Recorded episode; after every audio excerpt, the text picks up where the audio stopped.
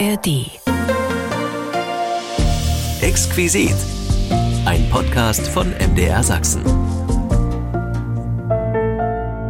Und da ist eine Situation entstanden, die äh, katastrophal war. Und dann kam der Befehl von Berlin, Stufe X ist unverzüglich zu schalten. In dieser Ausgabe wird's eisig und schneereich. Ich bin Frank Michael Bauer. Herzlich willkommen.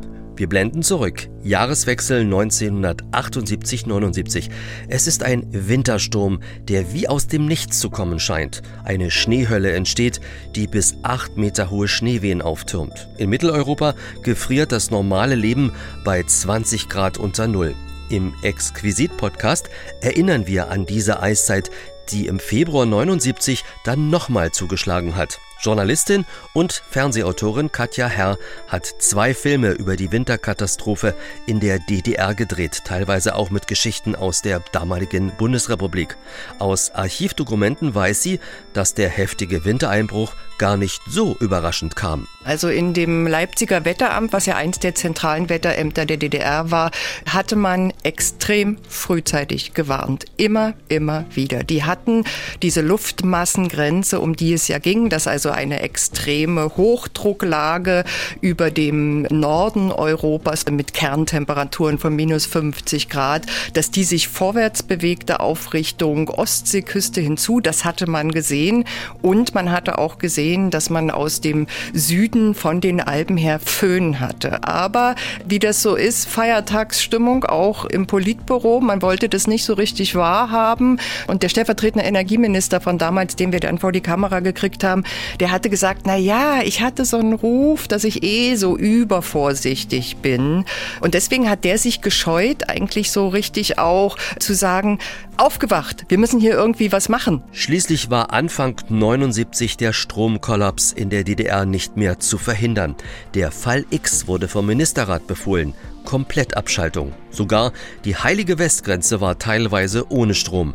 Keine Beleuchtung, keine Sirenen, die aufheulen, wenn einer über den Grenzsignalzaun klettert. Nachher kommt ein Zeitzeuge der Energieversorgung zu Wort, der damals eine solche Abschaltung vollzogen hat. Jetzt widmen wir uns der Frau, die die beiden Filme zum Katastrophenwinter 1978-79 für den MDR produziert hat. Das war eine Mammutaufgabe für Journalistin Katja Herr. Sie erzählt über diese Zeit und erinnert an die Dreharbeiten und somit an Menschen, die die Katastrophe hautnah miterlebt haben. Zunächst ein paar Angaben zur Person Katja Herr. Also ich bin Jahrgang 67 und in Haldensleben geboren. Das ist eine Kreisstadt ganz an der Nähe der innerdeutschen Grenze und gelebt habe ich auch im Sperrgebiet, also einer Zone, wo man keinen Besuch empfangen konnte oder nur auf Passierschein, der außerhalb dieser Zone gewohnt hat. Als Kind dachte ich immer, das ist ein Privileg. Habe ich erst mit späterer Erkenntnis eigentlich mitgekriegt, dass das so schon eine sehr, sehr starke Einschränkung auch für meine Eltern war.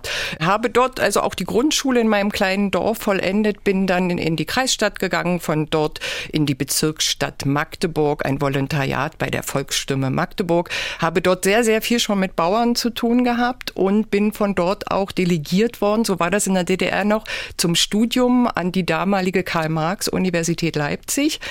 Da habe ich vier Jahre studiert und mitten in dieses Studium hinein kam die Wende. Das heißt, ich habe in der DDR angefangen und in der Bundesrepublik aufgehört aufgehört und hatte dann einen wunderbaren bundesdeutschen Studienabschluss und bin von dort eigentlich erstmal in diese ja ganze Aufbruchsszene, also auch der Medien hineingekommen, habe bei der anderen, die andere in Leipzig Zeitung des Neuen Forums meine ersten ja freiberuflichen Schritte gemacht, war dann in Berlin, habe das Projekt Die andere in Berlin weitergeführt. Ja, und dann hatte mich die Marktwirtschaft eingeholt. Ich bin wieder nach Leipzig gegangen, habe in einer ersten freien Produktionsfirma so meine ersten Schritte im Handwerk des Fernsehmachens gelernt. Das sind wir jetzt ungefähr im Jahr 92.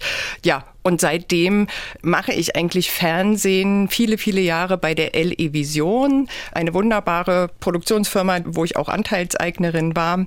Und mein Hauptthema ist eigentlich Geschichte, schon von Anbeginn, historische Dokumentation, mich eingraben in Zeiten, die oft sehr plakativ auch dargestellt werden, sehr einseitig. schwarz-weiß. Und das hat mich so herausgefordert, dass ich gesagt habe, naja, wir im Osten müssen unsere Geschichte selber aufarbeiten. Das können wir nicht Leute machen lassen, die äh, von drüben kommen und jetzt sagen, na, die wichtigsten Daten sind 49, 53, 61 und 89 und jenseits dieser Daten gibt es nichts, was es über die DDR zu berichten gibt. Dagegen habe ich mich immer verwahrt und deswegen ist Geschichte mein Steckenpferd, um gerade die Nuancen, also auch im Alltag der Menschen, eigentlich besser zu erzählen und zu begründen, warum die Leute im Osten so sind, wie sie sind. Wie bist du eigentlich zum Fernsehen gekommen? Bist du erst äh, durch das Studium sozusagen darauf gestoßen worden oder gab es schon vorher so ein Interesse, vielleicht auch aus der Familie, dass dich das vielleicht interessieren könnte? Nein, gar nicht. Also Fernsehen war außerhalb meiner Reichweite in meinem kleinen Dorf. Also Fernsehen wurde in Berlin gemacht und man brauchte in der DDR schon außergewöhnliche Begabung und Beziehungen, denke ich mal, um überhaupt in den Studienzweig Fernsehen bei der Journalistik hineinzukommen. Das kam eigentlich erst nach der Wende. Ich hatte einen Freund, der fing dann an, nach dem Zeitung machen, Fernsehen zu machen. Jan Peter, heute auch ein extrem angesehener Dokumentarfilmer. Und ähm, da habe ich gedacht, ach Mensch, da verdient man ja mehr. Das könnte ich ja auch machen. Und dann gefiel mir eigentlich die Arbeit mit dem Bild sehr, sehr gut. Also Bild ist so ein kräftiges Medium. Das hat mich dann sehr herausgefordert und gereizt und deswegen bin ich dann auch dabei geblieben. Kann man sagen, du hast deinen Traumberuf gefunden? Doch, das kann man schon sagen, weil mich fasziniert an dem Beruf, dass er so viele Facetten hat. Also einerseits gibt es die Recherche im Netz, in Archiven, in Museen, aber eben auch das unbedingte Zusammenkommen mit ganz vielen Leuten unterschiedlichster Couleur, also von ehemaligen Funktionären, von neuen Beamten, von einfachen Menschen wie Intellektuellen. Also man lernt alle kennen und ich möchte auch immer, dass sie mir vertrauen können, dass ich mit ihnen sprechen kann und eigentlich sind aus diesen diesen, aus diesen Zeiten sehr viele Freundschaften auch entstanden. Und dann gibt es eben die Phase der bildlichen Gestaltung. Also wir fahren drehen. Das ist immer mit großer Aufregung auch nach wie vor. Also verbunden. Ich mag es einfach loszufahren und dann das, was ich mir vorher zusammen recherchiert habe, auch ins Bild umzusetzen. Und der im Schnitt, das ist eigentlich auch noch mal, das ist eigentlich auch noch mit die kreativste Phase, äh, weil da muss man sich so stark konzentrieren, um das, was man alles eingesammelt hat, was meistens im Verhältnis eins zu zehn steht. Also ich habe zehnmal so viel, wie ich eigentlich verwenden kann, in eine Form zu gießen, die sich erschließt, die logisch ist und wahr. Vor allen Dingen. Exquisit das Ostmagazin, der Winter 78, 79 in der DDR. Katja Herr hat zwei Filme produziert, mit vielen Beteiligten gesprochen, recherchiert. Wie bist du eigentlich zu diesem Thema gekommen? Mm, das ist eine ganz interessante Geschichte, weil ich hatte diesen Winter gar nicht so sehr auf dem Plan. Ich war im Winter 78, 79, war ich elf Jahre alt. Also da ähm, hat man jetzt nur schöne Erinnerungen, eher abenteuerliche von viel im Schnee, äh, Schneemann bauen, Schlitten fahren. Wir haben uns eine Schanze gebaut, alles war super. Und in der Literatur ist dieser Winter auch vor meinen Filmen, also das muss ich jetzt mal ehrlicherweise so sagen, nicht so sehr beachtet worden. Es gab dann eine andere Anregung aus der Geschichtsredaktion, irgendwie sei da was gewesen, ob ich da mal nachgucken könnte. Und also schon nach wenigen Momenten entfaltete sich ein Leporello, also eine Vielgestaltigkeit von Problemen, von Bildmaterial, von Zeitzeugen, das mich wirklich extrem umgehauen hat, auch wegen seiner absoluten Intensität. Wie geht man jetzt vor, wenn man weiß, man möchte einen solchen Film machen? Wie konzipierst du das Projekt? Wie organisiert man das? Am wichtigsten ist also Fleisch an der Suppe oder sozusagen das Wichtigste an Dokumentation sind natürlich die Zeitzeugen. Später braucht man dann sicherlich auch noch Experten, man braucht auch Archivmaterial, aber am wichtigsten in meiner Welt des Filmemachens sind immer die Geschichten der Leute. Und das ist auch der erste Schritt. Also ich bin dann zum Beispiel nach Rügen gefahren und habe mich in die Kreiszeitung von der Regionalzeitung eingebucht. Ostseezeitung, ne? Ostseezeitung und habe dann erstmal drei Tage gelesen. reason So, originale Zeitberichterstattung aus diesem Jahreswechsel 78, 79. Und da tauchten dann eben auch Namen auf. Und dann habe ich die Leute in der Redaktion gefragt, kennt ihr die? Und dann sagten die, ah, die eine, ja, da müsstest du mal da hinten hinfahren. Die hatte aber natürlich geheiratet, weil sie war damals 17 gewesen. Und dann klopft man da an und manchmal ist es wirklich, wirklich, wirklich so, dass man einfach aufbricht, an die Tür klopft und fragt, können Sie mir mal was erzählen? Und dann geht die Tür ganz weit auf und es wird gesagt, kommen Sie mal rein, das ist eine längere längere Geschichte. Das zum einen, aber natürlich ist es auch so, dass es Menschen gibt, die gar nicht wissen, welchen Erlebnisschatz sie in ihrem Gedächtnis haben, die man auch aufschließen muss. Da gab es eben äh, zum Beispiel in diesem zweiten Winterfilm diesen Bauer Lau ne, auf dem Dars. Der hatte gesagt, na ja, ich bin halt ein Bauer, ich kümmere mich halt um die Tiere. Na ja, in dem Winter muss man uns halt mehr drum kümmern. Und erst so mit ganz vielen Gesprächen findet man eigentlich auch so den Ton, den man haben möchte oder der Ton, wo der die Leute in diese Erinnerung versetzt, dass sie das auch wirklich nochmal an angehen und sich nicht im Heute fühlen und nur so drei Bemerkungen zur Vergangenheit zu machen. Wenn man so eine kleine Gruppe von Zeitzeugen hat, die natürlich alle eine unterschiedliche Gewichtung haben müssen. Ne? Wir haben im Film einen Arzt, einen Bauer, jemanden aus dem Militär, einen Politiker, dann ganz normal Reisender. Also um ein Bild zu entwerfen, braucht man auch aus allen Bereichen äh, Leute. Also Energie war ja damals also in der DDR ein extrem wichtiges Thema, Energie und Kohle.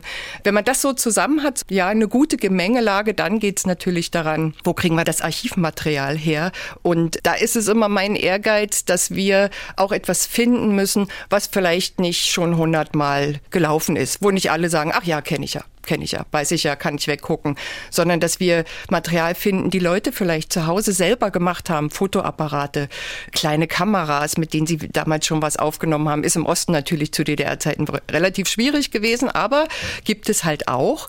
Das ist so der zweite Schritt. Dann buche ich mich immer ein in Hauptarchive, wo politische Unterlagen liegen, also in das Bundesarchiv.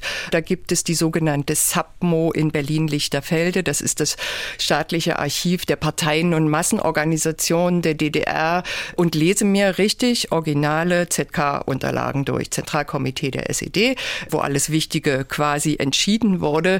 Dort hatte ich zwei Wagen voll Akten. Das muss man sich mal wirklich vorstellen. Und eigentlich habe ich gedacht, ich müsste jetzt kapitulieren, aber irgendwie findet man dann doch den Diamant in diesem ganzen unendlichen Reden und Protokollen, die uns ja eigentlich wirklich so gelangweilt haben im Osten. Wie viel Zeit steckt dann in einem solchen Film, wenn du das mal zusammenrechnest? Das sind ja Monate, oder? Auf jeden Fall. Also ein 90 Minuten Dokumentarfilm, also der hat ja auch gerade in der Senderregie einen langen, langen Vorlauf. So ein Projekt muss eingeplant werden. Also ich würde mal sagen, da stecken anderthalb Jahre drinne, wovon intensivste Recherche ein halbes Jahr sind und dann bei 90 90 Minuten mindestens auch drei Monate Endfertigung. Das ist einfach so.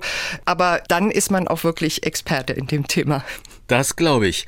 Wenn der Schnee zum großen Problem wird, der strenge Winter 1978-79 im Norden, auch im Rest der Republik gab's Kälte, Schnee und jede Menge Probleme.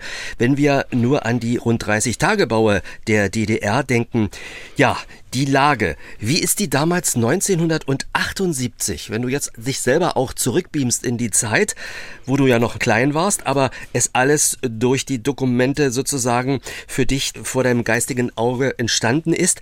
Wie ist es damals 1978 zu dieser Wetterlage gekommen, die man wahrscheinlich gar nicht so als großes Problem eingeschätzt hat? Na, da möchte ich dir eigentlich gleich widersprechen. Also in dem Leipziger Wetteramt, was ja eins der zentralen Wetterämter der DDR war, hatte man extrem frühzeitig gewarnt. Immer, immer wieder. Die hatten diese Luftmassengrenze, um die es ja ging, dass also eine extreme Hochdrucklage über dem Norden Europas, was sich so bei Nordnorwegen, also dort zusammengebraut hatte mit Kerntemperaturen von minus 50 Grad, dass die sich vorwärts bewegte auf Richtung Ostseeküste hinzu. Das hatte man gesehen.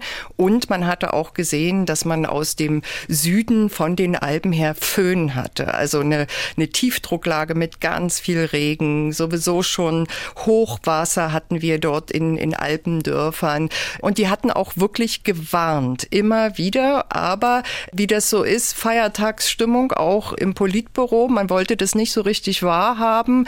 Dort waren auch nur die ganzen Stellvertreter abgestellt, die da wirken sollten. Und der stellvertretende Energieminister von damals, den wir dann vor die Kamera gekriegt haben, der hatte gesagt, na ja, ich hatte so einen Ruf, dass ich eh so übervorsichtig bin.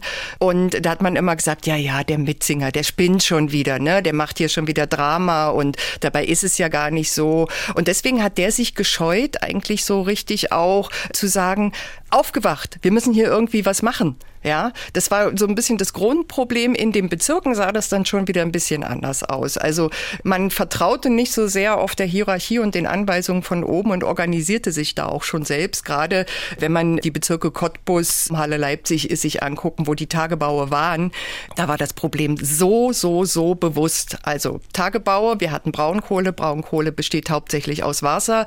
Was ist, wenn da starker Frost drauf kommt? Das gefriert. Das heißt, man kriegt diese Braunkohle weder aus dem Berg, noch kriegt man sie in die Waggons und aus den Waggons. Man hatte Tagebaue, die auch ausgeräubert waren. Dann war diese gesamte Technik natürlich überaltert, auch Verschleißgefahren. Wir kennen das alle. Es gab keine Ersatzteile, gerade für diese riesigen Bagger. Ne? Also man hatte zum Jahresende 78, ich habe es jetzt auch extra nochmal nachgelesen, den Plan weit untererfüllt. Also 75 Prozent des Plans sowieso nur geschafft. Was bedeutete, man brauchte so und so viel XY Tonnen, um die Kraftwerke der DDR zu befahren. Also was weiß ich, Lübbenau, Fetschau und so weiter, um die zu befahren, damit die den Energieausstoß, der für die Industrie der DDR so notwendig waren und für die ganze Heizversorgung, um das überhaupt hinzukriegen. Und wenn es da einen Abbruch gab, also keine kontinuierliche Befahrung mit Braunkohle für die Tagebaue, gab es immer, immer das riesige Risiko, dass es dort einen Abbruch in der Versorgung gibt. Und wenn so ein Kraftwerk aussteigt, das ist ein schwieriges Problem, weil wenn ein Kraftwerk abgeschaltet werden muss, braucht man extrem viel Energie, um es überhaupt wieder hochzufahren. Energie, die die DDR sowieso nicht hatte. Man fuhr Ende der 70er Jahren schon ganz, ganz, ganz auf dem Spitzenknopf. Dazu kam die internationale Situation.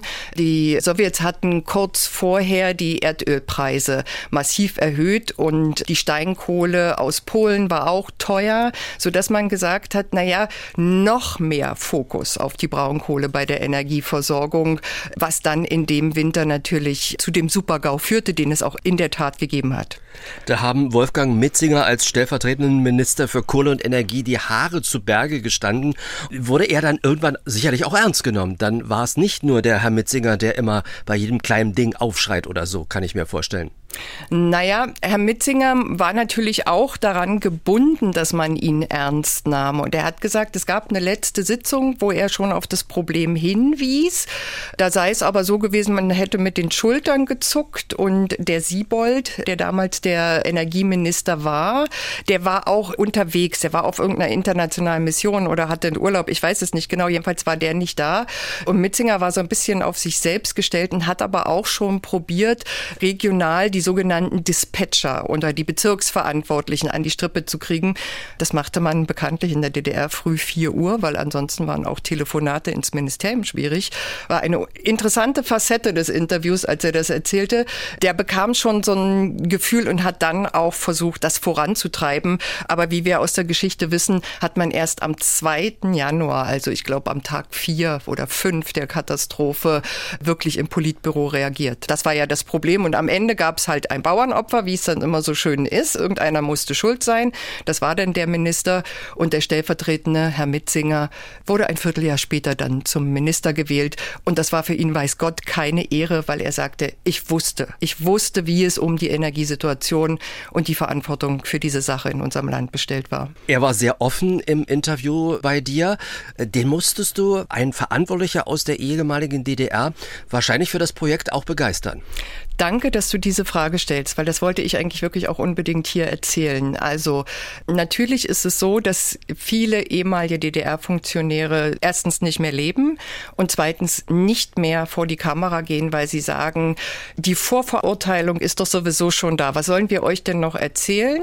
Wir werden doch sowieso nur benutzt, um das Grauen oder die schlechte Meinung über die DDR nur zu verstärken, werden als Deppen dargestellt, die keine Ahnung hatten. Und so war er natürlich natürlich auch eingestellt. Also er hat als erstes erstmal gesagt Nein. Dann habe ich nochmal angerufen. Dann hat er gesagt, na, was wollen Sie denn genau? Dann habe ich einen Fragenkatalog gemacht, dann bin ich zu ihm hingefahren, dann habe ich mit ihm die Details besprochen und was ich normalerweise sehr selten mache, habe ich in diesem Fall gemacht. Ich habe ihm zugestanden, dass er das, was ich aus dem Interview, aus diesem sehr langen Interview herausnehme, dass ich ihm den Kontext und die Interviewauszüge vorab mit ihm durchgehe. Und da hat er sich dann auch ganz gut aufgehoben gefühlt. Er hat sich im Hintergrund noch mit den anderen lebenden Verantwortlichen abgesprochen, wo es am Ende wohl 50-50 war, die gesagt haben, mach's trotzdem nicht. Er hat es dann gemacht und ähm, ich bin ihm auch sehr, sehr dankbar. Kurze Zeit nach dem Film haben wir nochmal telefoniert, weil ich natürlich wissen wollte, wie hat er den Film gesehen, wie war das Feedback in seinen Kreisen. Und er sagte mir, naja, nochmal würde ich es nicht machen, nicht, weil sie es falsch gemacht haben, aber inzwischen ist meine Frau verstorben und mir fehlt jeder Antrieb noch über Altes zu reden und ich möchte jetzt eigentlich nur noch mit mir alleine sein und mit meinen Freunden. Also manchmal braucht man ein bisschen Glück, aber aber man braucht vor allen Dingen Vertrauen und man muss dieses Vertrauen rechtfertigen, ohne sich anzubiedern. Also das ist natürlich ein, ein großer Spagat, den wir als Journalisten dann immer auch haben, dass man sich nicht eins macht mit Funktionären der DDR, aber trotzdem ihre Motivation nachfühlen kann, ihre Motivation auch erklärt, die Zwänge erklärt, die Lage erklärt und sie nicht einfach abstempelt und benutzt im Film für eine ja, gewisse Argumentation. Ich darf auch mal einflechten an dieser Stelle. Mein Onkel war Chef eines der größten Tagebaue der DDR, Schlabendorf Süd. Er war der technische Direktor. Er hat zu seinen Lebzeiten mir noch eine ganze Menge erzählt. Er kannte übrigens Mitzinger als Stellvertreter und dann richtig als Minister. Und er wohnte natürlich in Lübbenau. Wirklich von seinem Balkon aus konnte man die sieben Schornsteine des größten, damals größten Kraftwerks der DDR Lübbenau sehen. Fetschau gehörte ja auch mit dazu in diesem Verbund. Also bin ich aus so einer Kohlefamilie gekommen. Er hat auch in Freiberg an der Bergakademie studiert und ich war mit diesem Thema also auch schon immer, weil wir auch äh, während der Schulzeit im Kraftwerk gearbeitet haben, für das Fach PA involviert gewesen. Und meine Schwester ist Vermessungsingenieur in der Kohle geworden und arbeitet heute noch bei der mittlerweile, erst war es Vattenfall und LEAG, also eine Kohlefamilie aus der Region. Also, der strenge Winter, viel Schnee und die Insel Rügen, die war quasi abgeschnitten vom Festland, wie man so sagt. Und äh, viele Dörfer auf der Insel waren auch untereinander nicht mehr erreichbar. Und dann kommt natürlich schweres Gerät zum Einsatz. Das heißt, Panzer sind eingesetzt worden. Die Armee kam zum Einsatz. War das eigentlich so geplant? Äh, hatten die gleich ihren Marschbefehl? Ich glaube, auch am Anfang hat es da Schwierigkeiten gegeben. Da hat eher der SED-Kreischef der Insel Rügen gesagt, wir brauchen jetzt hier Unterstützung. Und das ging dann auf den kleinen Dienstweg noch gar nicht mal über Berlin oder wie lief das? Das Problem war in diesem Winter, dass eben die Politbüro-Riege im Jahreswechselurlaub war und für das Auslösen eines großen Befehls zum Einsatz der NVA braucht es einen Politbürobeschluss. Den gab es nicht. Du hast völlig recht. Den 2. Januar gab es den erst, wo die wirklich eigentlich auch von Landseite versuchten dann den Rügendamm wieder befahrbar zu machen. Das war ja die große Lücke. Ne? Der Rügendamm, die einzige Verbindung zwischen dem Festland und Rügen, dass man eben dort nicht mehr lang konnte.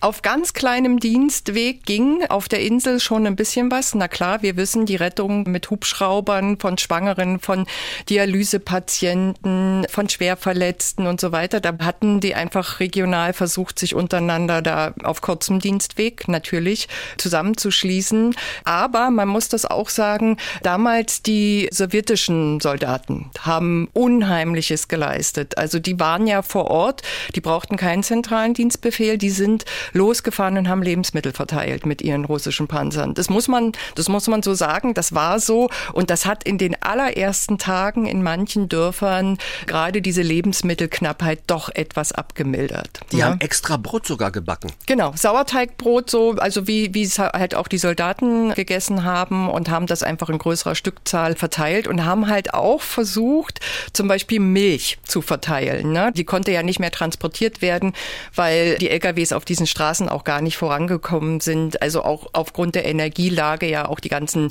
Melkmaschinen ja nicht funktionierten. Wobei man sagen musste, in jedem Dorf gab es quasi drei Notstromaggregate damals in der DDR. Das hatte man aus diesem 63er. Der 63er Winter war auch so ein ganz, ganz schwieriger, wie 47. Ne? Den 47er Winter kennen wir als den großen Hungerwinter, wo sehr, sehr viele Menschen im Nachkriegsdeutschland gestorben sind. Dann gab es diesen nächsten in 63 und aus dem hatte man halt so gelernt und hat gesagt, okay, wir brauchen an den ja wichtigsten Schnittstellen für das Überleben einer Zivilisation im Katastrophenfall brauchen wir Notstromaggregate und deswegen hatte eigentlich jede LPG hatte eins und eins reicht nicht. Ja, und äh, du hattest in deinem ersten Film auch den Fallschirmjäger Lutz Landmann vor der Kamera.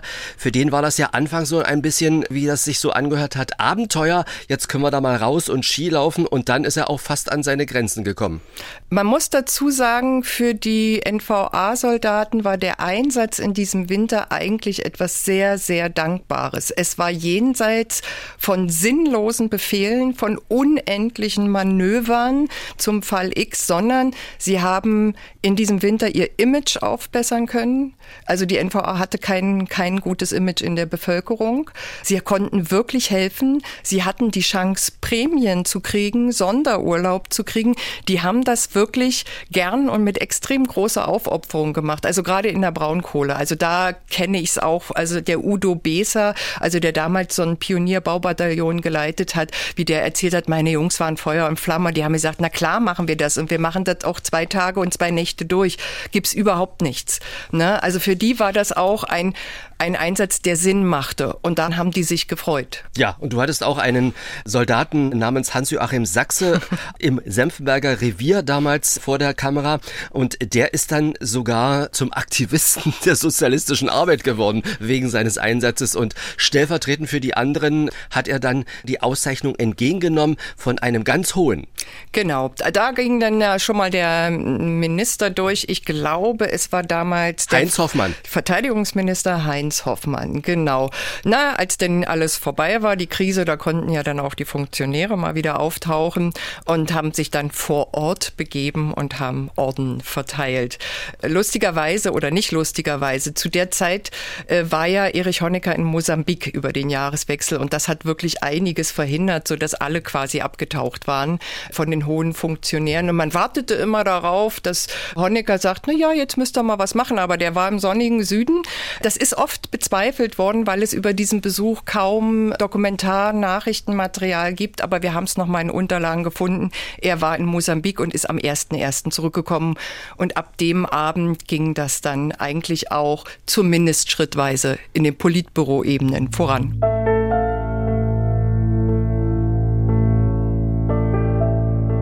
Nun waren ja im Norden, als der große Winter hereingebrochen ist, 78, 79, auch Menschen unterwegs, die noch gar nicht wussten, dass sie in den großen Winter reinfahren. Nehmen wir zum Beispiel Sabine Köckritz, die aus Demin mit ihren beiden Kindern nach Rügen wollte. Und ihre Reise ist wirklich eine richtige schwere Reise geworden. Was hat sie dir erzählt?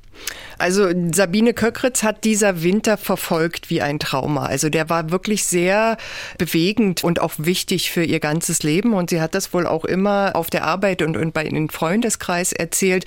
Und man hat ja ganz oft nicht geglaubt, ach Quatsch, so schlimm war das nicht. Und was du hier wieder erzählst. Und nachdem wir unser Interview gemacht hatten und ich sie ausschnittweise halt im Film verwandt hatte, rief sie mich ein paar Tage später an und sagte mir, dass sie so, so dankbar ist. Endlich glauben ihr die Leute ihre Geschichte, weil die ist wirklich wahnsinnig gewesen. Also wie viele Tage sie für diesen kleinen Wegabschnitt Demin-Rügen brauchte, wie sie in Güterzügen festhingen, wie ihre beiden Kinder beim Pinkeln im Zugwaggon festfroren, wie sie mit Soldatenhilfe immer mal schrittchenweise weiterkamen und wie sie am Ende eigentlich völlig aufgelöst, doch auch am Ziel ihrer Reise dann noch angekommen angekommen sind. Ja, und sie hat dann auch gesagt, dass sie mit Winter nie wieder was zu tun haben möchte. Also sicherlich hat sie dieser Winter wirklich geprägt, weil ich glaube, diese Verantwortung für kleine Kinder, die ja längst gegen Kälte nicht so widerstandsfähig sind wie wir Erwachsenen, die wir das auch immer mal aushalten oder wegdrücken können oder unser Kreislauf da auch stabil ist, ist das doch bei Kindern ja doch was anderes. Und sie hat halt diese Verantwortung gespürt, die sie halt hatte für ihre kleinen zwei. Ich glaube, die waren fünf und acht oder sowas. Also wirklich auch noch so in so einem sehr verletzlichen Alter. Also sie hat sich ja die Kinder zum Beispiel mit dem Schal an sich dran geschnallt, weil sie, als sie versucht haben, durch die Schneewehen da aus dem einen Einzug in den irgendwie nahegelegenen Bus, der eventuell hätte fahren sollen, zu kommen. Sie hatte, glaube unheimliche Angst und Angst ist ein Marker in unserer Seele, denke ich mal. Und es gab ja auch eine ganze Menge Menschen, die einfach das nicht glauben wollten im ersten Moment, dass sie mit ihrem Auto gar nicht vorwärts kommen und einfach den Weg versucht haben, von dort oben wegzukommen, wieder nach Hause zu kommen und dann stecken geblieben sind. Ja, das ist, äh, du spielst an auf die wunderbare Geschichte oder sicherlich auch traumatische Geschichte der Familie Kähne, die aus dem Finnland-Urlaub kamen und da meinten, naja, so ein bisschen Schnee in Deutschland, wir kennen das ja, wird immer dramatisiert, wir kennen hier in Finnland ganz andere Winter. Also er hatte eine finnische Frau, drei kleine Kinder, das waren Zwillinge, die waren wirklich noch sehr, sehr klein und einen älteren Jungen, wenn ich mich recht erinnere. Ähm, die sind halt in Finnland aufgebrochen und sind gefahren und gefahren und kamen dann irgendwie auch an die dänische Grenze und irgendwie war es da auch schon komisch. Und als sie die dänische Grenze äh, passiert hatten, bekamen sie das erste Mal deutsche Nachrichten und die hörten sich doch ein klein wenig dramatischer an, als das sonst irgendwie auf NDR 2 zu hören war und sagten, na ja, wir haben es trotzdem immer probiert. Und sie sind wirklich also so oft stecken geblieben, gestrandet, haben die Nächte vor Angst verbracht in einem Auto, das eigentlich schon auf Reserve fuhr, noch die Nacht zu vollbringen mit laufendem Motor aus Angst, die Kinder holen sich eine Kohlenmonoxidvergiftung und sterben in dem Auto, weil der Auspuff zu weht, die in Aufnahmelagern untergekommen sind, wo es ein Grad war, dann wurden die Familien mit mit Kindern in irgendwelche Umkleidekabinen verbracht. Da waren es dann sechs Grad und da hat man mit fremden Familien sich so auch körperlich eng zusammengekuschelt. Dieser norddeutsche Herr, ne, also von den Norddeutschen wissen wir ja, dass sie doch oft etwas pragmatischer und nicht so überbordend und leidenschaftlich sind, sondern einfach ja so einen echten, waschechten Norddeutschen. Also wie der das erzählt hat, da habe ich gedacht, der ist über jede seiner, seiner eigentlich Grenzen hinweggegangen, also um seine Familie da durch diesen Winter zu bringen. Die hatten auch kein Geld mehr, konnten sich also auch gar nichts irgendwo mehr noch was kaufen. Die Reisekasse war aufgebraucht. Und wo geht man in so einem Winter hin? Also man geht ja nicht zum Geldautomaten und holt sich Geld 1978, 79. Also die waren wirklich richtig am Ende. Die haben auch also nur noch geheult. Seine Frau hatte eine Stirnhöhlenvereiterung. Die Kinder waren nur noch am Quengeln. Also die Kleinen, wenn ich mich recht erinnere, mussten auch noch Windeln tragen. Natürlich gefror dieses Zeug in den Windeln und es ging immer darum, wo machen die hin? Ja, also es gibt so Probleme, von denen man gar nicht weiß, dass sie existieren, sondern erst wenn sie eintreten, merkt man ihre Brisanz und ihre ja, Potenz für Katastrophen. Das ist eine Facette aus dieser Zeit und das ist eine Facette aus deinem zweiten äh, Film, Sechs Tage Eiszeit. Und das war in dem Fall eine westdeutsche Familie aus dem Norden. Diese Facette wolltest du da einfach auch mit reinbringen. Klar war natürlich Nordwestdeutschland, wenn man das so will, auch betroffen. Also das war nicht nur eine Facette, das muss man ganz äh, klar sagen. Das Konzept des Films war, diese Katastrophe, also auch international äh, zu betrachten. Wir hatten am Anfang in unserer Planung und auch noch in den Dreharbeiten Nordpolen mit drinnen, weil dort traf das Unwetter das erste Mal auf Land. Und wir haben in Polen also dramatische Todeszahlen gehabt in dem Winter, weil das kam dort so überraschend. Also dort ist von über 100 Toten relativ schnell auch berichtet worden. Und wir hatten dort zwei Zeitzeugen auch interviewt, die erzählt haben, wie selbst Gefangene aus den Haftanstalten geholt worden, damit man irgendwie Straßen, Gleise, Weichen freikriegte, damit Briketts in irgendwelche Öfen geschaufelt werden können. Dass ganz viel es auch darum ging, dass irgendwie so regionale Fürsten in Anführungszeichen wollten, dass sie natürlich mehr Energie und mehr Wärme kriegten als der Nachbar nebenan? Und dass es dort auch ganz schön viel böses Blut gegeben hat, aber dass in Polen natürlich die Menschen auch zusammenrückten. Leider, leider haben wir diesen Teil dann streichen müssen, einfach aufgrund dessen, dass wir gesagt haben, die Geschichten und der Vergleich zwischen der Bundesrepublik und der DDR birgt doch einfach so viel, was es auch zu vergleichen gilt, gerade von wie geht man eine Katastrophe an, wie bewältigt man eine Katastrophe? Und wie versucht versucht man im Nachhinein das, was gut gelaufen ist oder schlecht gelaufen ist, dann auch einzuschätzen, zu bewerten und da Schlussfolgerungen draus zu ziehen. Und deswegen hatte der zweite Film, der 90 Minuten Film, dann, also ich würde sagen, mindestens 40 bis 45 Prozent auch die Bundesrepublik, den Norden der Bundesrepublik, vor allen Dingen Schleswig-Holstein als Thema. Und du hast bei der einen oder anderen Erzählung garantiert auch Gänsehaut bekommen. Äh, ich hatte durchgängig Gänsehaut, kann ich eigentlich fast sagen. Und das nicht vor Kälte, ab und zu auch, weil wir auch im Winter gedreht haben. Wir standen auch mal in einem Bootsschuppen bei minus 10 Grad und haben probiert, nochmal eine gewisse Situation nachzustellen. Also da habe ich danach schon drei Stunden gebraucht, um wieder warm zu werden. Aber vor allen Dingen die Geschichten, ne? die Geschichten der Leute, wenn sie dann ins Erzählen gekommen sind. Wichtig ist es dabei immer, dass man eine Situation schafft, die das Erinnern auch zulässt. Zum Beispiel bei der Familie Kähne war es so, dass der Vater Kähne hatte in dieser Zeit so einen ganz kleinen Pocket-Kalender, den er immer so hinten in der Hosentasche hatte.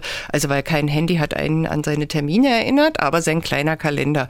Und den Kalender und ein kleiner Bleistiftstummel waren dann so sein täglicher Begleiter und das hat er genutzt, dieses Buch, wie ein Tagebuch.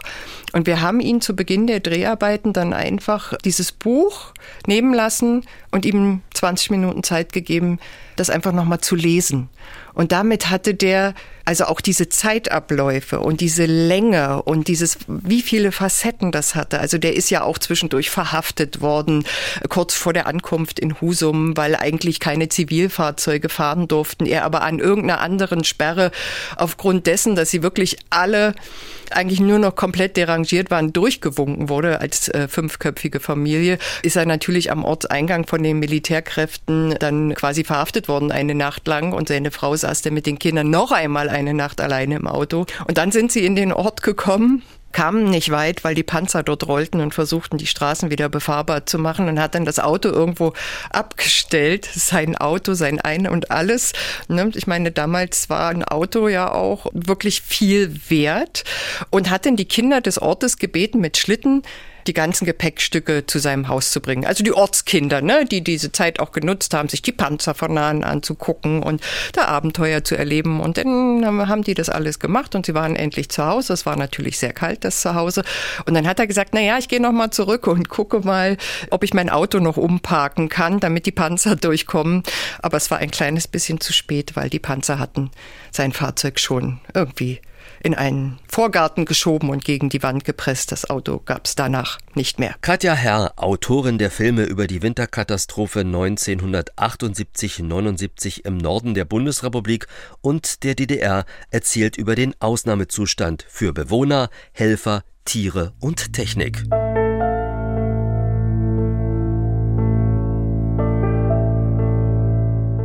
Die Nordbezirke der DDR versinken binnen weniger Stunden unter einem mehrere Zentimeter dicken Eispanzer. Ja, die Folge des damals gefrierenden Regens. Dann setzt ein 72-stündiger Schneesturm ein und die Insel Rügen versinkt im Schnee und der Rügendamm wird unpassierbar.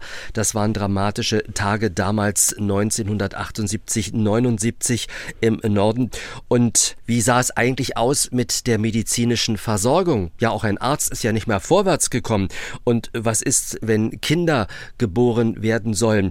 Du hast den Frauenarzt Wolfgang Butler vor deine Kamera bekommen. Der war im Kreiskrankenhaus Bergen auf Rügen beschäftigt. An was hat er sich denn besonders erinnert?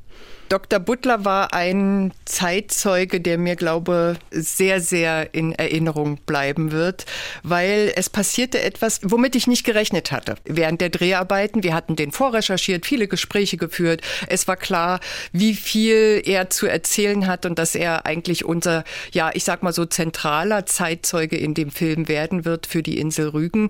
Und dann setzte der sich hin und erzählte das alles in so einem extrem satirischen Tonfall. Und ich dachte, nee, Herr Butler, Sie sollen doch von dem Drama erzählen.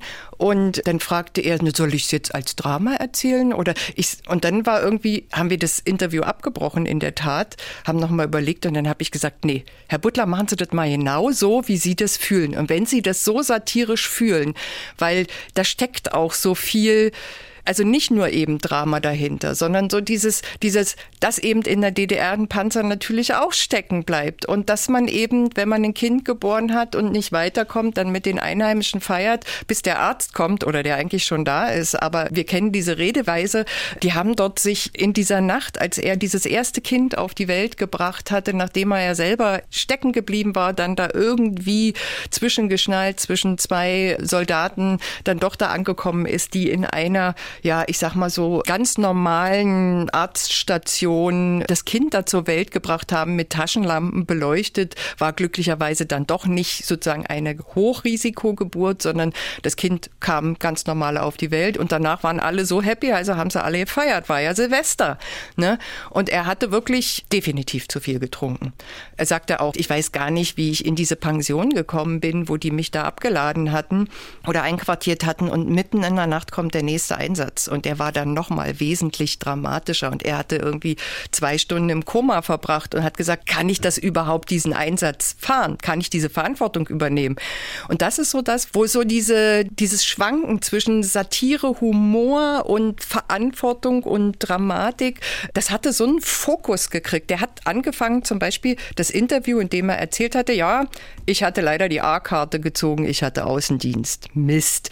Denn eigentlich hatte ich meinen 40. Geburtstag geplant, mein Sohn hatte auch Geburtstag und eigentlich hatte ich was ganz anderes vor, Party, Party, Party. Und jetzt musste ich Dienst machen und auch noch Außendienst. Und dann holten die mich ab.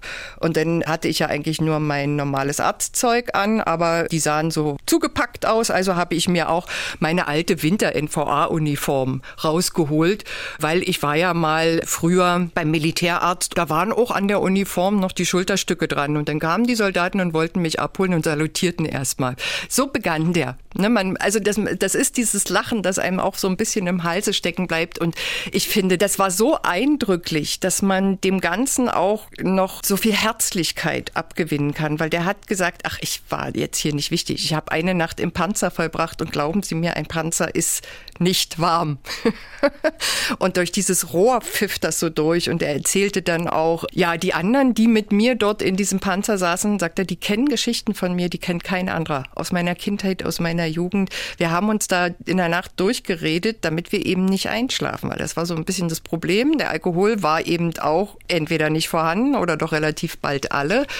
Das hatte sowas eindrücklich echtes, ehrliches, jenseits von dessen, von diesem Selbstkorrektiv, was ja doch oft einsetzt, wenn man zum Interview fürs Fernsehen gebeten wird. Der hat solidarische Herzlichkeit erlebt und selber ausgestrahlt. Absolut, absolut. Er ist ja dann dort in dem einen Ort feststecken geblieben, nachdem sie diese eine Frau eben mit dem Hubschrauber sogar abholen lassen konnten. Also diese, was man sagen muss, diese Kreiskatastrophenstäbe, die funktionierten doch etwas besser als im Bezirk und dann eben auch im Politbüro. Und so ein Katastrophenstab dazu zählt eben, ne, also wie viel Armee kommt, wie sichere ich die Versorgung, wie sichere ich die medizinische Sicherheit der Leute ab und so weiter. Das funktionierte doch zeitlich wesentlich besser als denn in den zentralen Ebenen. Also da hatten sie es eben wirklich geschafft, dass eine, eine Risikoschwangere äh, wirklich abgeholt werden konnte und nach Stralsund gebracht werden konnte, die auch 30 Minuten nach Landung das Kind zur Welt brachte.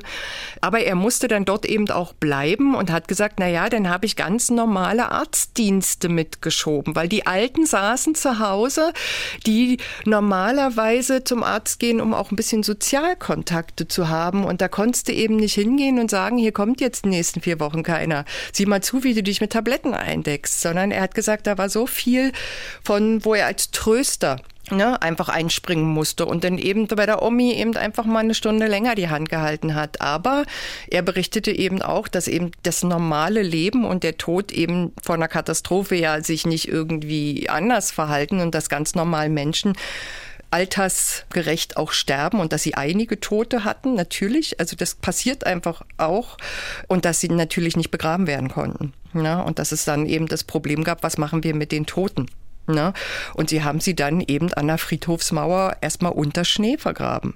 Hört sich sehr dramatisch an und war für, für ihn auch sehr dramatisch. Er hat gesagt, also diesen Winter, egal wie viel er dann in den Nächten getrunken hat, an den wird er sich immer erinnern. Das ist fest eingebrannt, so eine Katastrophe, die ja zum Glück nicht so häufig passiert, aber sie passiert und dann hat man diese Erinnerungen wie der Dr. Butler. Und es waren natürlich zum Wochenende, Silvester war ein Sonntag, es waren natürlich viele Hotelgäste auf der Insel Rügen, zum Beispiel auch in Binz. Und da hast du den Hotelchef Wilfrieds Rothkirch interviewen können und seine Erinnerungen aufgezeichnet. Das war ja auch für ihn nicht was Alltägliches. Also Wilfried Rothkirch hat ja eines der größten Häuser in Binz damals als Hoteldirektor betreut.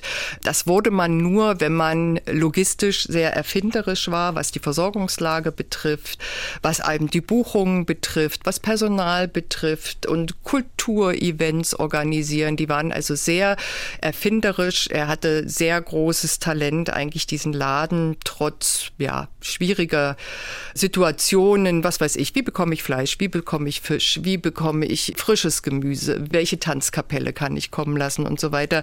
Das schon richtige Herausforderungen, auch Ende der 70er schon waren. Und er war so einer, der hat sich nicht so leicht aus der Ruhe bringen lassen. Also auch im Interview war er sehr bedächtig und hat so gesagt, naja, ich habe Wetteraufzeichnungen persönlich gemacht. Ich habe mich da auf nichts verlassen, über viele Jahre schon. Und ich wusste, hier auf Rügen ist es so, wir haben im Dezember noch keinen Winter. Wir haben den Winter, der kommt immer eigentlich hier oben Mitte Januar. Und deswegen hatte er das nämlich auch nicht ganz so ernst genommen und hat auch seine Silvesterparty, ich glaube, da ging es halt um 300 Hotelgäste und 300 Gäste aus dem Ort, also insgesamt für 600 Leute, ein großes Silvesterfest geplant, halt natürlich mit super, super Silvestermenü, mit Tanzkapelle in allen Seelen. Und über diese letzten Tage, so ab dem 29. wurde ihm halt klar, dass er diese Gefahr einer Stromabschaltung nicht in Kauf nehmen könnte. Er hat immer gesagt, wenn die Leute unter Alkohol hier stehen und ich mit Kerzen das Fest aufrechterhalte, da werde ich meines Lebens nicht mehr froh, weil da kann so viel passieren.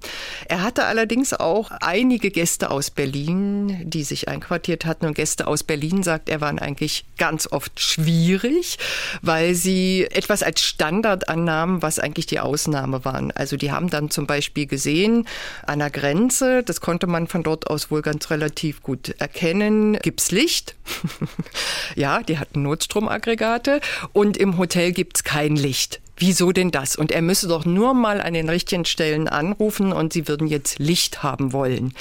Denn fiel aber nicht nur das Licht aus, sondern auch noch die Heizung und am Ende froren natürlich auch die Wasserleitungen ein. Und er beschreibt wunderbar in dem Interview dann, wie er versuchte, ich muss selber noch lachen, zu ermutigen, nicht so häufig auf Toilette zu gehen. Das ist auch eine schwierige Angelegenheit. Er bat um Einhaltung sozusagen. Ja, ja. Und wir wissen ja selber, wenn dann das Gefühl kommt, wie schwer sowas überhaupt ist. Und das ist auch ein Mann, der immer in deiner Erinnerung bleiben wird, kann ich mir vorstellen. Denn wenn eine Kapelle und alles organisiert wurde, die kann nicht kommen und plötzlich bricht sozusagen das Chaos ein für so ein großes Haus mit 600 Gästen. Na, da war was los. Das Interessante war, wir haben natürlich dann nochmal in dem äh, Binzer Kuhhotel gedreht. Ähm, er war natürlich mittlerweile nicht mehr Direktor. Die haben ihn dort aber mit allen Ehren noch empfangen. Also Wilfried Rothkirch war eine wichtige Figur für die Hotelgeschichte auch. Und während der Dreharbeiten, also wir haben dann auch probiert, diese Silvesterstimmung nochmal nachzuvollziehen. Also wir haben einen Saal äh, nochmal mit Silvestertischen mit ganz vielen Gläsern, Girlanden, mit Sektflaschen, mit Tischkonfetti so eindecken lassen. Es sah wirklich extrem feierlich aus und wir wollten das wunderbar drehen. Ja, und dann passierte mir die Katastrophe. Ich hatte mir ein Virus eingefangen und konnte die Dreharbeiten nur im Liegen begleiten. Also auch unter anderem deshalb werde ich mich gut an diese Sachen erinnern. Aber Wilfried Rothkirch ist einfach so ein Mann gewesen. Leider, leider, leider ist er schon verstorben, der das Herz so auf dem rechten rechten Fleck hatte und der denn eben auch seinen Hotelgästen ab und zu mal sagte, hört mal jetzt auf, so zu fordern. Wir versuchen hier alle miteinander irgendwie klarzukommen. Also diese vielen Älteren, die im Hotel waren, die hatten natürlich auch dann ab irgendwann Medikamentenwünsche, weil man nimmt, wenn man in Urlaub fährt, das macht man wahrscheinlich heute auch so, nur noch die Tablettenzahl für Bluthochdruck und für Diabetes und so weiter mit, die man braucht. Ne? So, und das ging natürlich alles alle und die Leute waren natürlich darauf angewiesen. Und da hat er mit seinem Sohn versucht, versucht, sich eine Schneise durch den Ort zur Apothekerin zu schlagen. Und dann haben die eine Sammelbestellung bei der Apothekerin aufgegeben und die Apothekerin hat versucht zusammenzukramen, auch mit Ersatzmedikamenten, was sie so hatte. Und dann haben die dort eine Medikamentenausgabe gemacht. Ne? Aber er sagt hinterher, er war so froh, als diese Berliner Seniorengruppe abreiste und er hat sie dann, ich glaube, am 4. oder 6. Januar persönlich zum Bus gebracht, damit sie auch wirklich abreisen, weil deren Gemecker, hat er gesagt, das war so unangemessen, weil man eigentlich nur probiert hat, gemeinsam da durchzukommen.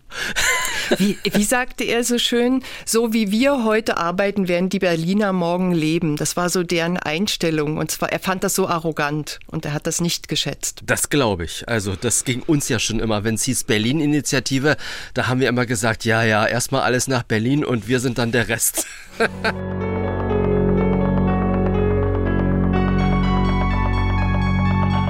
Besonders dramatisch war natürlich diese Schneekatastrophe 78, 79 für die Landwirtschaft. Kein Strom und dann, was passiert dann? Tiere stehen plötzlich in kalten Stellen oder die Sau ferkelt und dann kommt die Kälte ins Spiel. Da sind auch leider viele, viele Tiere verendet. Du hattest den Bauer Ulrich Lau am Mikrofon und im ersten Film den Bauer Hinz. Genau. An Ulrich Lau kann ich mich noch sehr gut erinnern. Bei Ulrich Lau war zum Zeitpunkt Zeitpunkt der Dreharbeiten doch, ich denke, mindestens Mitte 80 und war so agil. Also er sang noch im Gemeindechor mit oder Kirchenchor. Er ging auf die Jagd, er fuhr mit dem Auto sicher, hatte seine Lieblingsstellen im, sozusagen am Meer. Also so ein aktiver und leidenschaftlicher Mensch. Der hat uns immer erzählt, dass er eigentlich seit diesem Winter immer Wildvögel pflegt und schaut, ob die im Eis eingefroren sind und sich darum kümmert, dass die, solange sie hier überwintern, Eltern eben nicht verenden. Ne? Also das ist sozusagen bei ihm so eine Lehre aus diesem Winter gewesen, sich um Wildtiere zu kümmern.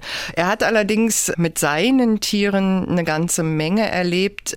Wenn man über landwirtschaftliche Produktionsgenossenschaften redet, die ja Ende der 40er eingeführt wurden oder in den 50ern dann in der DDR oft unter Zwang und oft von Leuten, die wenig Ahnung erstmal hatten von Landwirtschaft und die echten Bauern betrieben doch alle Einzelwirtschaften, muss man sagen. Ulrich Lau ist so ein Bauer für mich durch und durch mit einer unbändigen Verantwortung für jedes Tier, was ihm in den Stall gestellt wird. Und sie hatten eben nicht nur Rinder im Stall, also mehrere tausend, sondern sie hatten auch vor allen Dingen Schafe draußen, sehr viele. Es waren also ich weiß es jetzt nicht mehr aus dem Kopf, ich glaube 600 oder 800 Schafe draußen stehen. Also da war es gar nicht üblich, die überhaupt in Ställe zu bringen und die waren natürlich irgendwo im Nirgendwo. Und es gab dann so eine Aktion, dass er gesagt hat, wir müssen, wir müssen die Schafe da holen. Die haben nichts zu fressen, die frieren da ein und verenden und verrecken. Und dieses, dieses, dass er sich so vorstellte, wie ein Tier verhungert eingefroren, das ist für ihn so eine schlimme Vorstellung. Der hat auch während des Interviews immer wieder, wenn er versuchte, mir das so ein bisschen bildlich zu erzählen, wie sie dann diese Schafe da aus diesem Eis gezogen haben, kopfüber, und die dann schon probiert haben, irgendeinen Halm zu kriegen oder später die Rinder, die sie gerettet haben aus einem Stall, wo der Sturm die Fenster eingedrückt hatte, dass er sagt, dieses Gebrüll und diese Stimmen von den Tieren, die leiden, das zieht sich durch seine Albträume durch. Ne? Die hatten das riesige, riesige Problem, Problem, dass sie die Schafe hatten, die sie bergen mussten. Und das haben sie dann in Eigenregie gemacht. Sie haben dann irgendwie bei der NVA sich irgendwie äh, was mit Schiebeschild geholt und sind dann da durch in einer Kolonne und haben die mit Hand frei geschippt, die Schafe, und dann gerettet. Einen Tag später mussten sie irgendwie an die Rinderstelle kommen, weil dort war das Personal abgestellt und eigentlich ging es ja immer darum, im Schichtdienst zu arbeiten, weil ja 24 Stunden, also auch die Stelle natürlich betrieben werden im Winter. Und es war klar, es gibt eigentlich ein Notstromaggregat, aber das Personal, das war jetzt nur schon zwei Tage, zwei Nächte da, also 48 Stunden, das ging nicht, da musste man irgendwie hin und sie haben sich trotz Fahrverbot da durchgekämpft. Und dann gab es eben diesen, diesen Einbruch der Fenster. Und da war passiert, dass diese warmen Viecher, die haben diesen Schneesturm auf den Rücken gekriegt, den taute das. Und weil es aber so windig war, gefror es auch wieder, dann wurde das von unten durch die Tiere wieder wieder angetaut. Und dann gefror es wieder. Also sie hatten einen riesigen Eispanzer, er sagt 30, 40 Zentimeter dick auf dem Rücken, der es verhinderte, dass die Tiere sich noch irgendwie bewegten. Und die dort rauszuholen, da haben sie irgendwie einen Kran ran geschafft. Ich weiß nicht, wie sie es gemacht haben und waren so froh, dass die Verluste, die wir da hatten, eigentlich, sagt er, für die Verhältnisse, unter denen ich die Tiere vorgefunden habe, relativ gering war. Sie haben sie dann auf eine freigeschobene Wiese gebracht und da hatte dann das Desaster trotzdem noch kein Ende, weil nach der Nacht, sie hatten sie dorthin gebracht, sie hatten ihnen Futter gegeben, sie hatten das Gelände eingezäunt. Nach dieser Nacht hatten sie unheimlich viel gerissene Rinder, riesige Tiere. Und er sagt, das hat er seinen Lebtag noch nicht gesehen. So ein Massaker dort auf dieser Wiese. Und sie haben sich dann lange überlegt, ob sie Luchse, Wölfe oder irgendwas haben, bis sie auf die Idee gekommen sind, aufgrund der Spuren, dass ein Wildschwein ja doch ein Allesfresser ist. Also eine sehr, sehr dramatische Geschichte. Hm. Ich habe gestaunt, dass die Schafe diese sechs Tage überlebt haben. Na gut, dicke Wolle um ihren Körper, die haben sie selber getragen, dann eingeschneit. Sie waren dann lethargisch, aber sie sind zum Leben wiedererweckt. Viele haben überlebt. Ja, von der Schafherde hatte er sehr geringe Verluste. Das hat ihn auch gewundert. Er sagt, naja, die waren so lethargisch, dass der Körper weniger verbraucht. Also er war so glücklich, dass sie diese Tiere retten konnten. Dramatische Tage auch für die Landwirte, in diesem Fall in landwirtschaftlichen Produktionsgenossenschaften. Das wurde dann später auch aufgearbeitet und da gab es dann beim ZK sogar oder bei der Regierung sogar eine Statistik. Ja, und die war immens, die war mehr als doppelt so hoch wie sonst. Die Statistik, also gerade bei den Ferkeln und bei anderem Jungvieh. Problem war aber, dass man gar nicht so schnell reagieren konnte, wie der nächste Winter ran war. Also im Februar kam ja der zweite Wintereinbruch der eine ähnliche Dimension hat, über die aber es nicht so viele Filme und auch nicht so viele Analysen gibt. Der war in der Landwirtschaft eigentlich noch ein größeres Desaster, weil man noch gar nichts machen konnte nach diesem ersten Winter. Also man konnte noch nicht mehr Notstromaggregate besorgen, man konnte noch nicht mehr sich irgendwie absichern, Doppelschichten besetzen und so weiter. Also weil einfach der nächste Wintereinbruch viel, viel schneller kam als geplant. Das hat mein Onkel aus der Kohle auch erzählt. Er äh, sagte auch, der zweite war so schnell dran. Wir, wir hatten ja noch nicht mal den ersten richtig überstanden und schon kam der zweite Durchlauf. Also das war insofern ganz hart gewesen. Damit sind wir mal bei so ein Fazit auch angekommen. So ein kleines Fazit hatte auch die SED-Kreisleitung Rügen mit Edwin Kasper als Chef gezogen, dass viele Entscheidungen einfach zu spät gefallen sind. Und wir waren nicht darauf vorbereitet. Ähm, man muss trotzdem an dieser Stelle einfügen, dass die Abhängigkeit der Bevölkerung vom Strom eine andere war in der DDR als in der Bundesrepublik und dass deshalb gerade bei diesem persönlichen Leid, was die Menschen erfahren haben, doch die Bundesrepublik stärker betroffen war, was die Leute auch berichtet haben, dass eben dort eben Einzelbauerngehöfte Ne? Oder eben Tiefkühltruhen, Kühlschränke, Fernseher. Es gab dort wesentlich mehr technische Geräte als in der DDR, wo ganz häufig auf dem Dorf der gute klassische Kachelofen eben steht. Ne? Auch wenn die Kohle jetzt nicht die Qualität hatte in der DDR, aber trotzdem hat man dann noch was zum Heizen gehabt. Das war in der Bundesrepublik nicht, weswegen das Fazit sicherlich so ausfällt, dass der zentrale Katastrophenstab, der in diesem Jahr nicht oder sehr spät reagiert hat, aufgrund dessen, dass ewig lange kein Katastrophenstab zum Einsatz gekommen ist im Politbüro. Da hatte man die Planung dann auch unterlassen. Aber sowohl auf Bezirks- wie als auf Kreisebene funktionierten die Abläufe doch ganz gut, wenngleich die fehlende Technik ein großes Problem war, aber diese Aufopferungsbereitschaft der NVA-Soldaten man hier auch unbedingt erwähnen, die sehr, sehr viel und sehr schnell geholfen haben, die Leute wieder eben aus ihren Gehöften Unterkünften rauszukriegen oder ihnen wieder Lebensmittel zu bringen oder sie zu transportieren. Im Norden der Bundesrepublik hatte man die Lage auch nicht ganz richtig eingeschätzt, aber dann, nachdem, ich glaube, 80 Dörfer über Nacht plötzlich von der Stromversorgung aufgrund umgeknickter Strommasten abgeschnitten waren, hat man dann die Situation auch erkannt und hat versucht, dagegen zu steuern. Aber wie das halt in so einem 72-Stunden-Sturm so ist, man repariert eine Leitung und dann reißt die nächste. Und die waren auch von dem, diesem Tauwetter dann also so übereist, dass sie mit dem Frost dann einfach rissen, wie schlechter, wie schlechter Bindfaden, sage ich mal. Ne? Wenn man sich das nochmal genauer anguckt, in der DDR ist der Energieminister abgesetzt worden. Es sind viele Menschen ausgezeichnet worden aufgrund ihrer Einsatzbereitschaft. Die Analyse der Stadtsicherheit über die Stimmung im Land fiel sehr negativ aus. Der Tenor war, wie kann es passieren in einem Land, was sich ja der Planwirtschaft rühmt, dass man auf solche Ereignisse überhaupt kein bisschen vorbereitet ist. Das war der Tenor. Ähm, Im Westen war es so, dass es auch sehr viel Kritik gab, also auch gerade, wie setze ich die Bundeswehr ein, die ist auch sehr spät mit der Bergetechnik eben halt eingesetzt wurde. Dort hat man auch offiziell bekannt gegeben, dass es 18 Tote gab.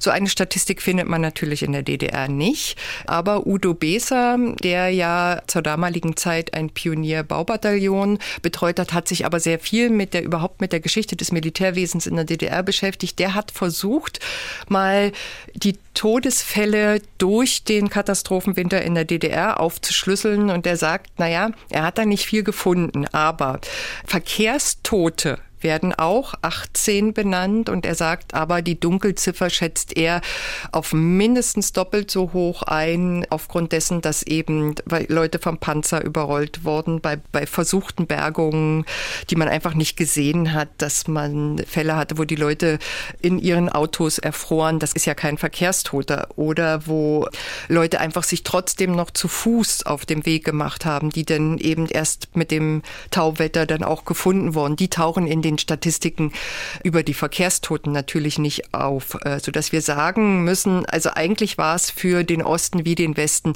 wirklich eine hochdramatische Katastrophe. Und trotzdem gab es kuriose Dinge, um Sachen zu beschaffen. Da fällt mir nur noch die Geschichte ein, West hilft Ost, indem man aus einem Quelle- oder Otto-Katalog Bohrhämmer aus der Bundesrepublik bestellt hat und die sind tatsächlich nach Helmstedt an die Grenze geliefert worden und sind dann in den Tagebauen zum Einsatz gekommen. Diese Bohrhämmer, um die Kohle aus den Waggons zu bekommen. Ja, nicht nur das. Ne? Also natürlich musste man dann auch sehen, wie kommt man zu Energie. Ne? Also wie kommt man zu Kohle oder wie kommt man zu Erdöl oder was auch immer. Und man hat nicht nur die Staatsreserve in der DDR aufgelöst. Es ist ja mal so, es gab so ein heimliches Depot von einer Staatsreserve Kohle. Das wurde dann ausgeschlachtet. Man hat auch für viele, viele Millionen Valutamark, ja sozusagen das goldene Kalb der DDR, dann eben Steinkohle und Braunkohle aus dem Westen geholt und versucht, aus Polen auch noch Steinkohle zu kreieren, aus den schlesischen Kohlerevieren und hat dafür extra Waggons geliefert, weil die Polen gesagt haben, ja, wir haben hier Kohle, steht auf Halde, aber wir können sie nicht transportieren, weil wir keine Waggons haben, die bei diesen Temperaturen bedienbar sind. Ne? Man brauchte so einen Mechanismus, um das wieder kippbar zu machen und das hatten halt die polnischen nicht. Ja, und so hat man dann eben auch untereinander sich geholfen, um dem Ganzen Herr zu werden oder wieder in Normalität überzugehen. Die Schneekatastrophe von 1978-79 hat Katja Herr in zwei Filmen, in zwei Dokumentationen beleuchtet. Und ich bedanke mich für deine Erinnerungen, für deine Erzählungen und wünsche dir für die Zukunft alles Gute und weiterhin viel Freude beim Recherchieren und beim Filmeproduzieren. Vielen herzlichen Dank und natürlich bleibe ich weiter in der Geschichte mit meinen kommenden Projekten. Vielen herzlichen Dank für das Gespräch. Es war mir eine Freude. Welches Projekt bearbeitest du jetzt gerade aktuell? Im Moment mache ich ein 45 Minuten ARD-Projekt zu dem Jahr 1949, wo wir anhand von zwei Familien nachvollziehen, wie das Jahr 1949, also 75 Jahre deutsche Teilung, Datengründungen, wie die das persönlich erlebt haben. Ganz tolles Projekt. Wird, wird ähnlich intensiv wie der Katastrophenwinter. Vielleicht drehen wir dann bald wieder. Gerne. Kälteeinbruch, Eissturm, Schnee. Plötzlich steckte die DDR im tiefsten Winter, der sich ganz schnell als Katastrophe entpuppt. Alles ging so schnell, so dass die Mitarbeiter der DDR Energieversorgung ihre ersten Informationen zur Wetterlage aus den Westnachrichten bekommen. Schichtleiter Axel Renner Porsch, damals in Erfurt, zuständig für Teile Mitteldeutschlands bis in den Harz. Und Herr Porsch, aus Ostberlin, aus dem Energieministerium kamen zunächst keine Hinweise oder Warnungen? Nein, haben wir nicht gekriegt aus Berlin. Wir haben nur Informationen gekriegt, dass ähm, die Energiesituation im Norden äh, sehr brisant ist und sehr angespannt ist und dass sich die langsam Richtung Berlin weitergezogen ist, die Situation bis ins Braunkohlegebiet. Und man hat ja eine Zeit lang gesagt, also die Wetterlage ist quasi nur lokal und hat das so ein bisschen abgetan, hat das also nicht für ernst genommen, das Ganze. Ende. Mhm. Und dann wurde es ja zu einer ernsten Lage. Im Norden ist Ihnen da schon bekannt gewesen, dass es da äh, Stromausfälle gegeben hat? Ja, das haben wir gewusst durch unsere Kollegen, mit denen wir ja in Kontakt standen, entweder über Berlin oder über die Magdeburger und so weiter. Wir haben in Rostock Kollegen befragt, wie die Lage ist, weil wir das nur als, als Information schon aus anderen Nachrichtenagenturen gehört hatten. Mhm. Und da wollte man sich ja natürlich auch vorbereiten, die, die es schon betroffen hat, das könnte auch auf uns zukommen. Das war Ihnen wahrscheinlich auch dann schon klar. So war das. Wir haben ja tagtäglich mit solchen Informationen leben müssen und, und gelebt und haben die dann auch entsprechend umgesetzt auf unsere Arbeit in unserem Raum, mhm. dass wir schon Vorbereitungen treffen konnten für den Fall, dass da was eintritt. Haben Sie zu dem damaligen Zeitpunkt Ende Dezember gedacht, dass es mal zur Stufe X kommt, Netz in Gefahr, dass größere Abschaltungen nötig sein würden? Nein, also die Situation mit der Stufe X, die ja quasi als geheime Verschlusssache im Panzerschrank lag, haben wir ja gekannt, den Inhalt. Wir haben ja auch 14 Tage vorher, bevor das passierte, haben wir noch sogar noch ein sogenanntes Anti-Havarie-Training gemacht, um im Falle eines Falles auf solche Situation zu reagieren. Jetzt ist quasi sozusagen aus der Übung und aus dem nochmal auf die Dokumente schauen, ja bitterer ernst geworden. Die Stufe X, Netz in Gefahr, die ist ja tatsächlich eingetreten. Blöcke sind ausgefallen in den Kraftwerken, nicht genügend Kohle war da und damit das Netz nicht komplett zusammenbricht, mussten einzelne Teile abgeschaltet werden. Wir haben Informationen gehabt über diese Stufe X 17 Stunden vorher, also am 31.12. halb zwölf ist uns die Information gesagt worden, dass eventuell mit der Stufe X zu rechnen ist. Aber wir durften nichts nach draußen sagen. Mhm. Überhaupt nicht. Da hätte man es vielleicht dies oder jenes noch machen können, aber wir durften sozusagen die Bevölkerung und die Industrie nicht in Panik versetzen. Mhm. Wann trat dann die Stufe X ein? Wann haben die Abschaltungen nach dem Stufe X-Plan begonnen? Wir haben im Laufe des ersten ersten ganze Bezirksstädte, Krankenhäuser, teilweise Stadtsicherheit, Armee, Polizei, alles ruckweise abgeschaltet. Wir wir wurden um 14.15 Uhr von der staatlichen Hauptlastverteilung Berlin autorisiert, alles auszuschalten. Also wir wurden autorisiert und das war sehr wichtig. Das haben wir in dem Augenblick auch gar nicht so als sehr wichtig empfunden. Das Autorisieren aber im Nachhinein hat sich herausgestellt, dass das sehr wichtig war, denn wir sind des Landesverrates bezichtigt worden und dergleichen mehr. Wirtschaftssabotage, solche Worte fielen. Aber wir waren autorisiert vom Ministerrat, dieses so zu machen, dass es uneingeschränkt geschaltet wurde. Da war der Strom weg so eine Situation hatten Sie noch nie erlebt? Nein. Und in dem Augenblick, wo zwischen 15.03 Uhr und 15.06 Uhr in Thüringen von den gesamten 220-110 kV-Umspannwerken die Leistungsschalter ausgeschaltet worden sind, wurden die Bezirke Erfurt, Gera, Suhl und Teile des Harzes spannungs- und lastlos. Und somit brach die gesamte Infrastruktur zusammen. Ja. Wie war denn das nebenan? In Sachsen ist es da auch zusammengebrochen? Ist es teilweise auch zu Zusammenbrüchen gekommen, ja. Ja, da war ja auch die Staatsgrenze der DDR plötzlich ohne Strom. Ja, das ist richtig. Und deswegen hatte ich ja schon gesagt, wir sind des Landesverrates bezichtigt worden. Der Chef von dieser Grenztruppe West hier hat mir den Befehl gegeben, ich sollte sofort wieder einschalten. Sonst würde ich mit Konsequenzen rechnen müssen. Das habe ich natürlich nicht gemacht, weil ich meine Befehlsgabe kam nur aus Berlin und wir haben von dem Mann nie wieder was gehört. Wann konnte der Strom wieder zugeführt werden? Wann äh, erfolgte wieder die Stromversorgung?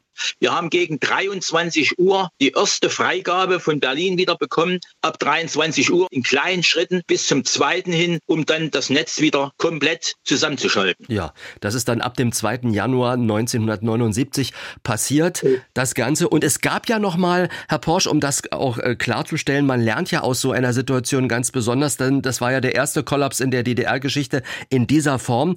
Dann gab es ja noch mal eine zweite Kältewelle im Februar Februar 79 kam ja der Winter noch mal so richtig zurück. Waren Sie da besser gerüstet auf das Geschehen? Ja, waren wir besser gerüstet. Die ganzen Unterlagen, die wurden sofort aktualisiert. Also wir waren dann für diese Situation besser gewappnet und auch die Kohlebevorratung in den Kraftwerken war schon deutlich besser geworden. Aber da sind wir gerade so vorbeigeschlittert. Die Stufe X mussten Sie damals dann nicht schalten? Nein, nein. Das war Axel Rainer Porsch, einst Schichtleiter der DDR Energieversorgung, mit den Erlebnissen während des Katastrophenwinters 78-79. Danke für Ihre Erinnerungen und alles Gute für Sie. Ja, danke gleichfalls. Gerade hat es Axel Renner Porsche angesprochen. Im Februar 1979 kehrte der Winter noch einmal zurück, hat wieder für chaotische Zustände gesorgt. Zu jener Zeit waren ich und meine Familie mit der Bahn unterwegs nach Kühlungsborn in den Winterurlaub. Meine Eltern, die hatten nämlich einen Ferienplatz in einem Hotel ergattert, organisiert und mitfinanziert von der staatlichen DDR-Organisation FDGB, so hieß der Freie Deutsche Gewerkschaftsbund. So sind wir also in den Winterschulferien von Lübbenau aus nach Kühlungsborn aufgebrochen mit der Deutschen Reichsbahn. Unser Zug musste auf dem Bahnhof Waren-Müritz stoppen, weil die noch vor uns liegende Strecke zugeschneit und verweht war. Ein Zug ist bereits stecken geblieben und blockierte ebenfalls den Streckenabschnitt Richtung Rostock. Wir sollten zunächst in den Bahnabteilen schlafen, da jedoch die Zugheizung nachts ausgefallen ist, wurde uns für die Übernachtung eine Schule benannt. Wir mussten mussten dort auf dem Boden oder sitzend an den Schulbänken versuchen zu schlafen. Am Morgen konnten wir in Gaststätten von Waren kostenlos frühstücken. Danach ging es zurück mit unserem Zug Richtung Berlin. Dieser wurde anschließend über Schwerin nach Rostock umgeleitet, was viele Stunden dauerte. Immer wieder blieb er längere Zeit stehen. Nach der Ankunft in Rostock mussten wir in einer Schulturnhalle in der Nähe des Ostseestadions für die folgenden zwei Tage auf Liegen übernachten. Endlich konnten wir uns waschen und auch duschen. Von Rostock ging es dann mit einem Bus und einem Armeefahrzeug der NVA in den Zielort. Unser gebuchtes Hotel war allerdings besetzt. Die Gäste konnten nicht abreisen. Wir bekamen eine andere Unterkunft zugewiesen, die sich als sehr gut herausstellte. Die Winterreise mit Hindernissen war für mich als Teenager natürlich eher ein Abenteuer. Meine Eltern allerdings waren etwas genervt. Die Rückreise sollte dann völlig entspannt verlaufen. Am Ende war es doch noch ein schöner Urlaub. Wir haben uns sehr gut erholt und einmal mehr bewahrheitete sich das Sprichwort des deutschen Dichters Matthias Claudius, wenn einer eine Reise tut, so kann er was erleben. Das war unser Podcast zum extremen Winter 1978-79. Vielen Dank für Ihr Interesse. Wir würden uns freuen, wenn Sie diesen Podcast weiterempfehlen und sich weiter umhören in unserer ARD Audiothek. Sie finden einfach Zugang über die App zur Audiothek oder über unsere Internetseite mdrsachsenradio.de. Da kann ich Ihnen zum Beispiel weitere Themen aus der Exquisit-Reihe empfehlen. Wie wär's mit den Erinnerungen von Goldmedaillengewinnerinnen und Gewinnern bei den Olympischen Spielen in Sarajevo 1984? Interessante Gespräche finden Sie auch im Podcast zum Sonntagsbrunch vom Sachsenradio. Zu Gast war da zum Beispiel Dieter Tappert und wo der aufkreuzt, ist auch Paul Panzer nicht weit. Der Paul ist ja der, der immer arbeiten muss, sage ich immer, aus der Paul-Sicht. Der Dieter liegt nur faul auf dem Sofa und guckt Netflix. Aber es fließen natürlich schon Dinge ein und das auch in den Programmen kann der Paul manchmal Dinge sagen, die der Dieter vielleicht so nicht sagen würde, weil er zu höflich ist oder weil seine Erziehung ihm das irgendwie äh, nicht gestattet. Und ja, es ist, manchmal kann man so ein bisschen ausbrechen aus der normalen Welt. Dieter Tabat alias Paul Panzer. Erleben Sie mal den Menschen hinter der Figur Paul Panzer. Im Podcast zum Sonntagsbrunch ist das möglich. Und hier wie immer noch der Hinweis, bei Fragen und Anregungen, wen wir mal einladen sollten ins Ostmagazin Exquisit, können Sie uns gern einen Tipp geben über unsere E-Mail-Adresse exquisit.mdr.de. Vielen Dank fürs Reinhören und Weitersagen. Bleiben Sie gesund und neugierig. Bis zum nächsten Mal. Ihr Frank Michael Bauer. Exquisit, ein Podcast von MDR Sachsen. Alle Podcasts von MDR Sachsen hören Sie in der App der ARD Audiothek. ARD